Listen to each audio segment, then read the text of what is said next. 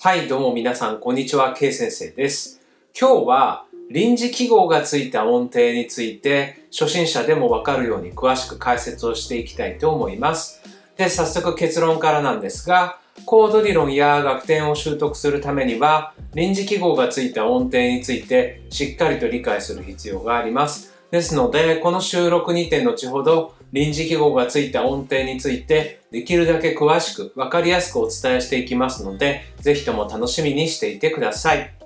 このチャンネルではコード理論、作曲、ピアノ弾き歌いなど音楽が大好きな方にとって有益な情報をお伝えしていますので、興味のある方はチャンネル登録をよろしくお願いします。あと、Twitter もやってますので、興味のある方はフォローをよろしくお願いします。では、早速内容の方に入っていきたいと思います。あらゆる音程で、シャープやフラットなどの臨時記号がついた場合、どのように音程を把握すればいいのかということが、音程を学んだばかりの方にとっては大きな疑問になるかと思います。そこで、この収録ではこれから詳しく臨時記号がついた場合の音程について解説を進めていきます。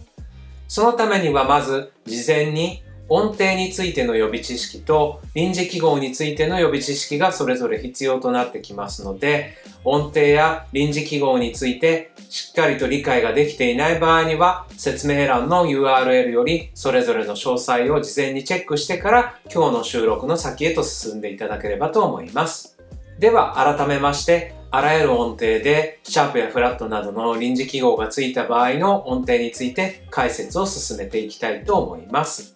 これらの臨時記号がついた音程に関しては、実はどんなに複雑な音程でもとってもシンプルな2ステップで音程の把握を行うことができます。ですのでこれから2ステップについてそれぞれ解説をしていきます。まずステップその1。音符に臨時記号が一つもついていないと仮定して音程を把握していただきたいんですね。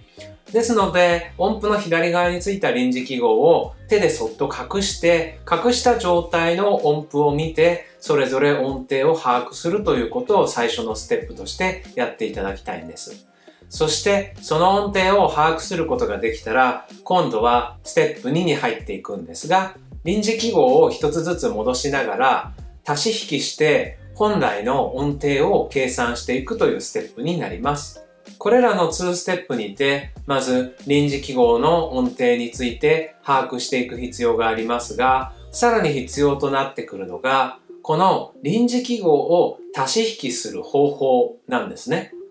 ですので今から本来の音程を計算するために臨時記号を足し引きするための8つの方程式をお伝えしていきますので、ぜひともこれを機会に正確に理解をしていただきたいと思います。では、方程式その1です。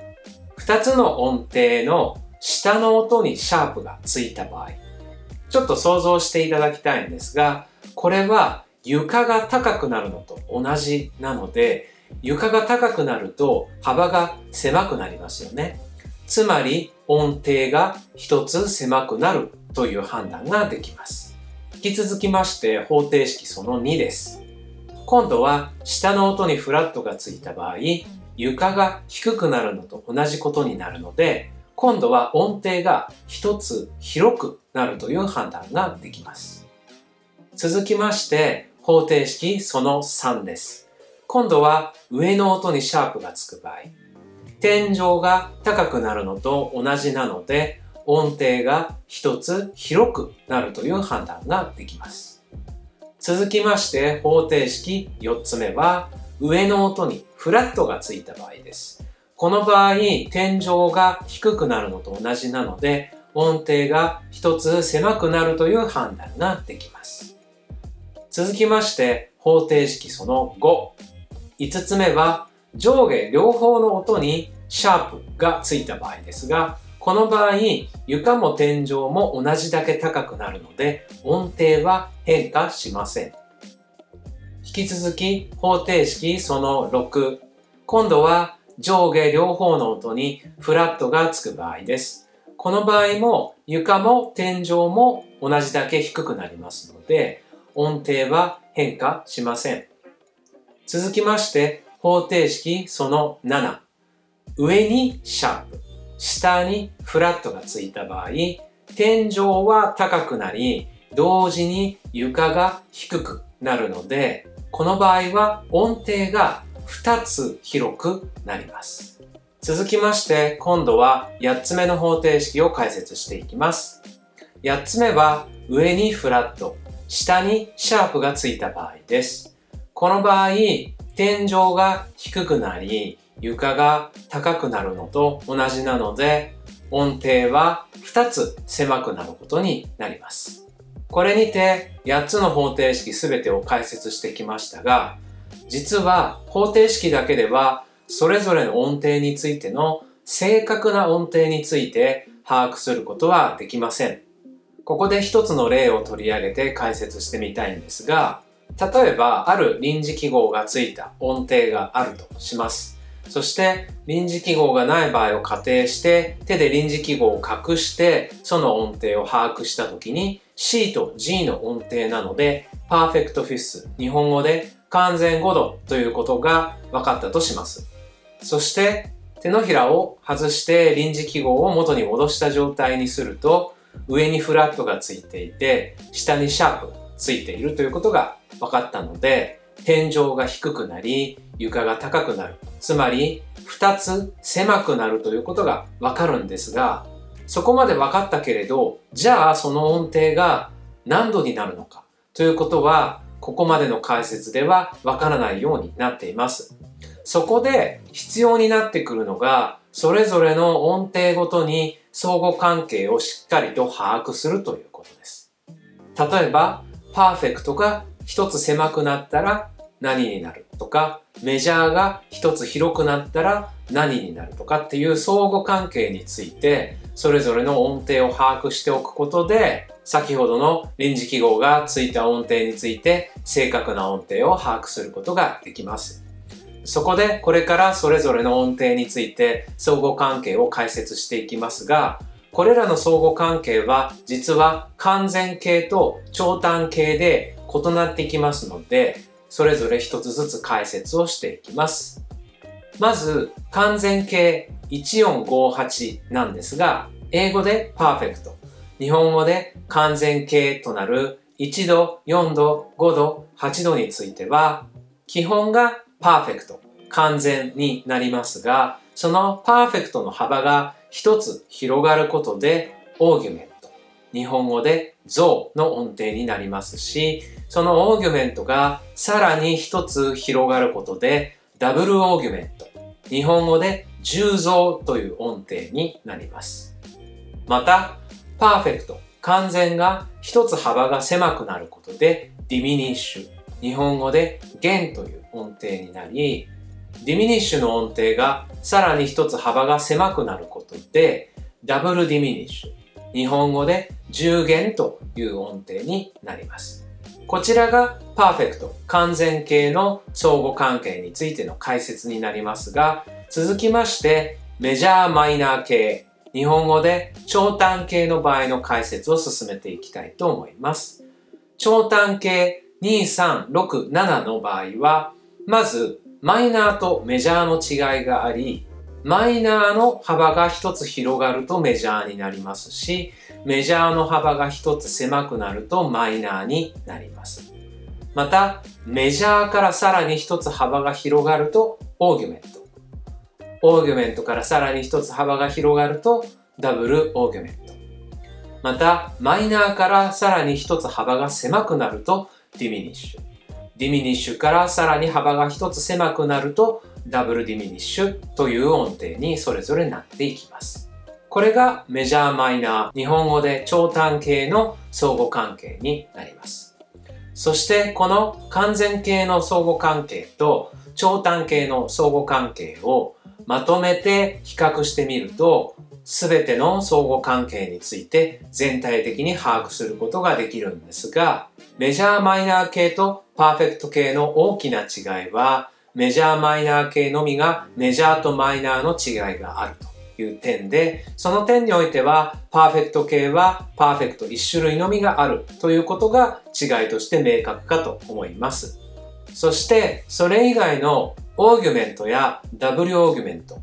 ディミニッシュやダブルディミニッシュの音程に関しては、メジャーマイナー系もパーフェクト系もどちらも全く同じ配列の相互関係になっていますので、これらの音程の相互関係を覚える際は、ぜひとも長短形と完全形の違いを把握した上で全てをまとめて理解するということをお勧めします。さて、この相互関係を踏まえて、これから実際に臨時記号がついた音程について手順に沿って解説をしていきたいと思います。では、まず C と A フラットの音程についてです。この2つの音の音程について考える際に、まずステップ1、臨時記号なしで音程を把握してください。この場合、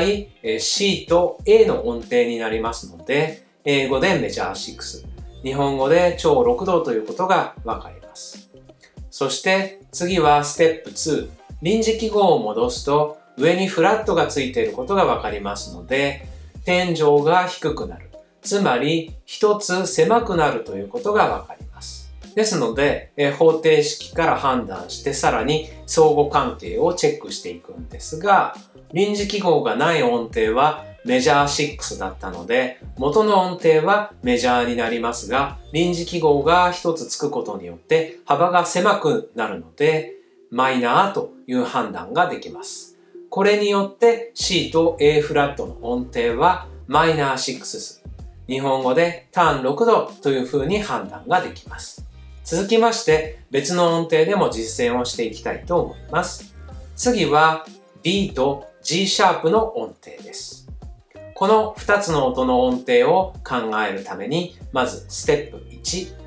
臨時記号なしで音程を把握していきましょう。この場合、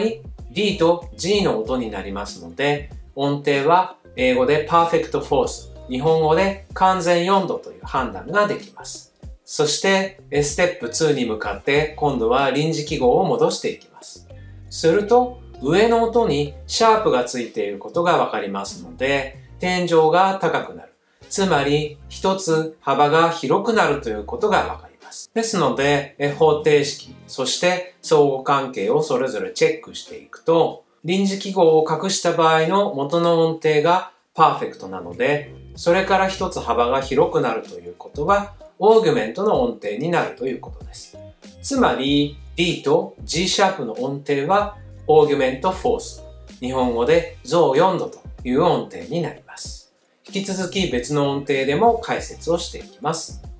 次は E フラットと G の音程です。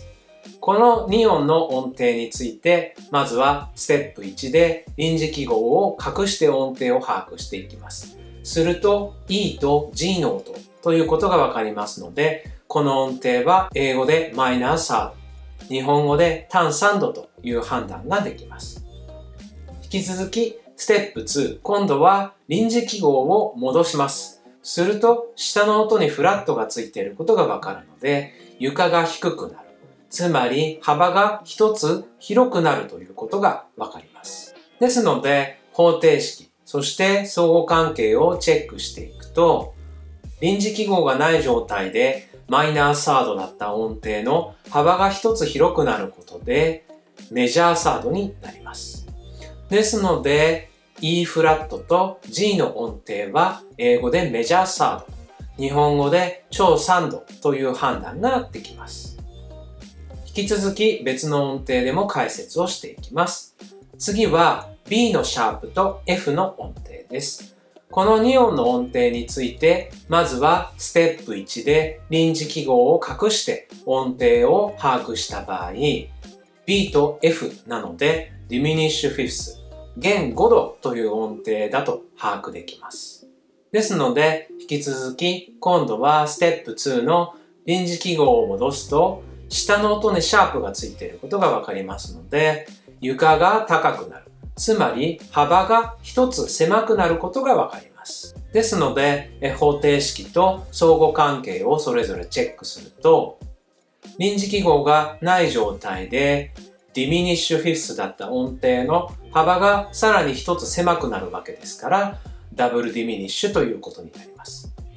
これによって B シャープと F の音程は英語で double diminished fifth、日本語で10弦5度ということがわかります。では引き続き今度は C フラット、そして G シャープの音程について解説をしていきます。この2音の音程について、まずはステップ1の臨時記号を隠した状態で音程を判断していきますが、臨時記号を隠すと C と G の音程になりますので、英語で Perfect Fifth、日本語で完全5度ということがわかります。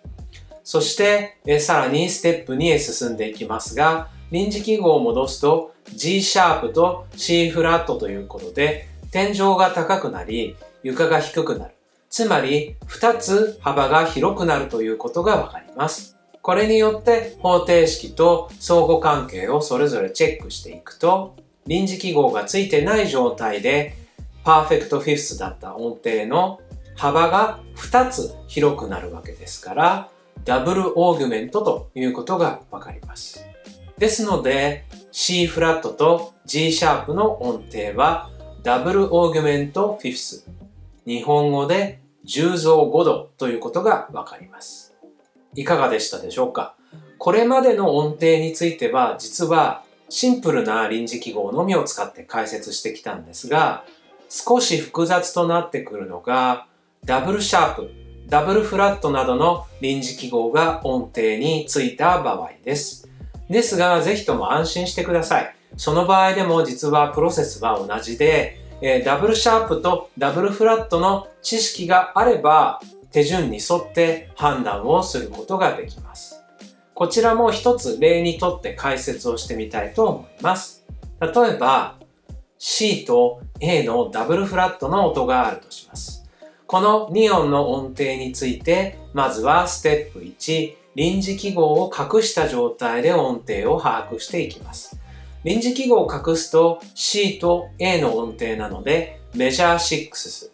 日本語で超6度ということがわかります。そしてこれからステップに臨時記号を戻していきますが臨時記号を戻すと上の音にダブルフラットがついています。ここで臨時記号の知識をプラスする必要があるんですがダブルフラットということなので天井が2つ低くなるということになります。つまりは幅が2つ狭くなります。そして方程式と相互関係をチェックしていくと、臨時記号を隠した状態だと、もともとはメジャー6という音程なんですが、これに上の音にダブルフラットがついたことによって、2段階幅が狭くなりますので、ディミニッシュという判断ができます。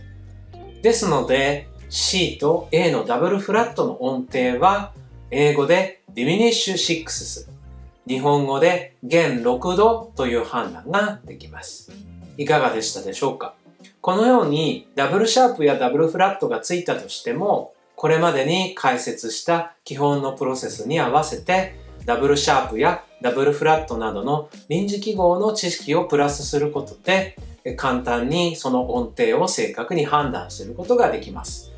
このように臨時記号がついた音程がさらに深く音程を理解していく上でとても大切となってきますのでぜひともこれを機会にしっかりと理解していただきたいと思います。また、この収録については臨時記号がついている音程のみを解説しておりますが他の音程についての詳しい解説については別の収録にて詳しく解説していますので他の音程について学びたい方は関連の収録などについて説明欄に掲載してある URL よりぜひともチェックして学びを深めていただければと思います。それでは今日のまとめに入りたいと思います。コード理論や学点を習得するためには臨時記号がついた音程について正確な判断と理解がとても大切になってきます。ですので、これを機に臨時記号がついた音程についてしっかりと理解をしていただければと思います。このチャンネルでは音楽が大好きな方にとって有益な情報をお伝えしていますので、興味のある方はチャンネル登録をよろしくお願いします。また、評価やコメントもいただけると嬉しいですので、もしよろしかったら評価やコメントもよろしくお願いします。では、また別の収録でお会いしましょう。それではまた。